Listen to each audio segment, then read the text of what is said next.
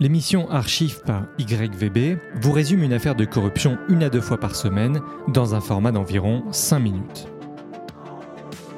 Le cerveau a des capacités tellement étonnantes qu'aujourd'hui, euh, pratiquement tout le monde en a un. L'Archive 21, les frégates de Taïwan.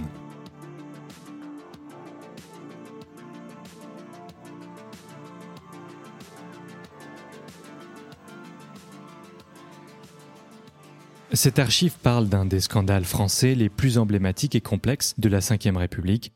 C'est également un cas d'école pour les journalistes depuis les années 90. Il y a tellement de parenthèses dans les parenthèses qu'en faire ressortir la substantifique moelle semble être une hérésie.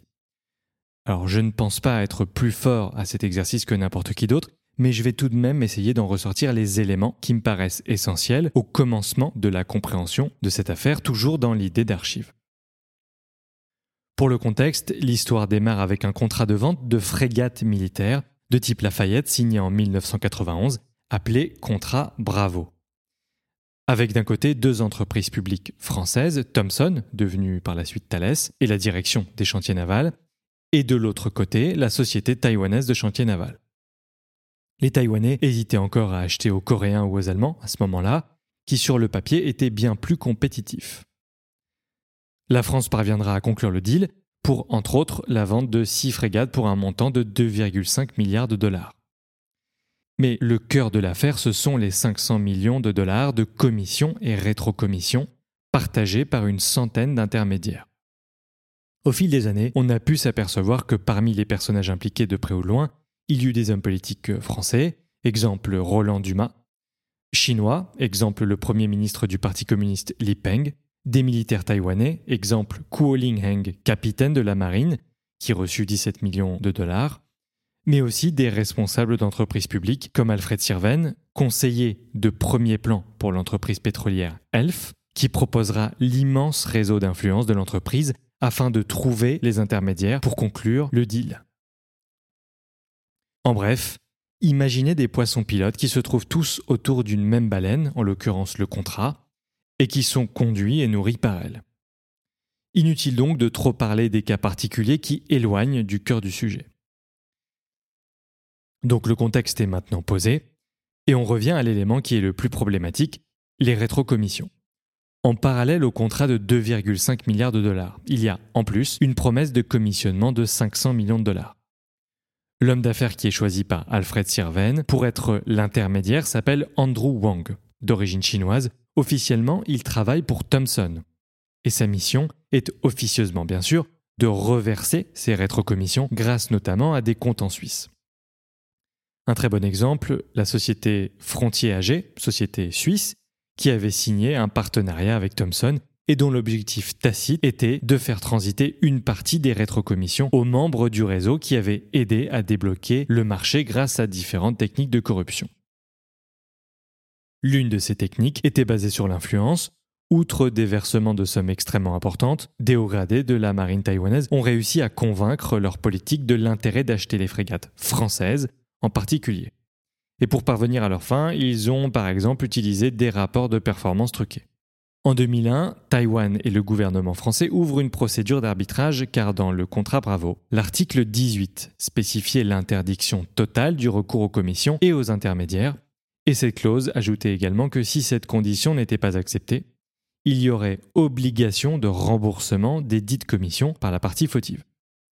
Les Taïwanais ne souhaitaient pas négocier avec les Français, et les responsables français n'ont eu que pour seule stratégie de gagner du temps en espérant que les futurs membres du gouvernement finissent un jour par prendre une décision. Mais en 2010, la France ainsi que Thales furent condamnés à payer respectivement 460 et 170 millions d'euros à Taïwan. Les frégates de Taïwan, c'est aussi des morts suspectes. Je vais citer certains noms dans l'ordre chronologique de leur date de décès.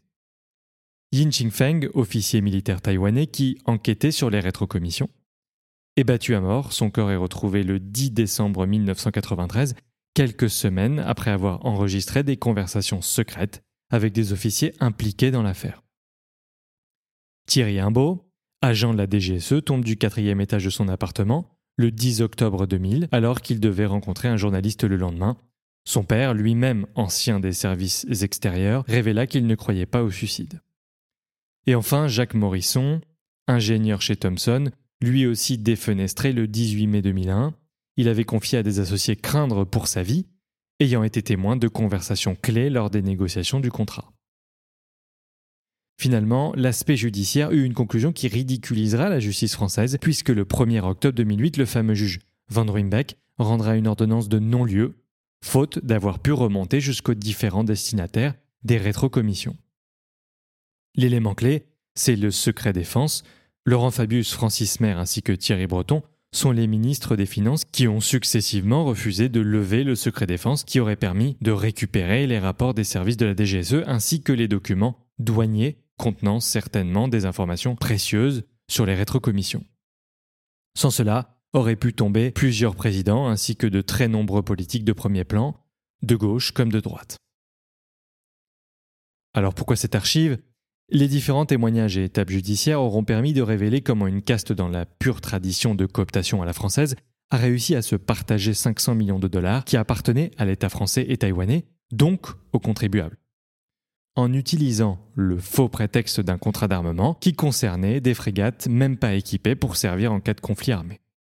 Si on devait résumer la technique de cette arnaque en une phrase, ils ont simplement survendu du matériel pour récupérer des commissions en arrosant tous les décideurs potentiels.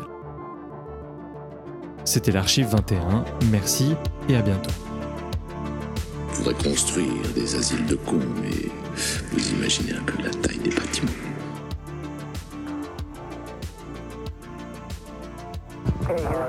problem here.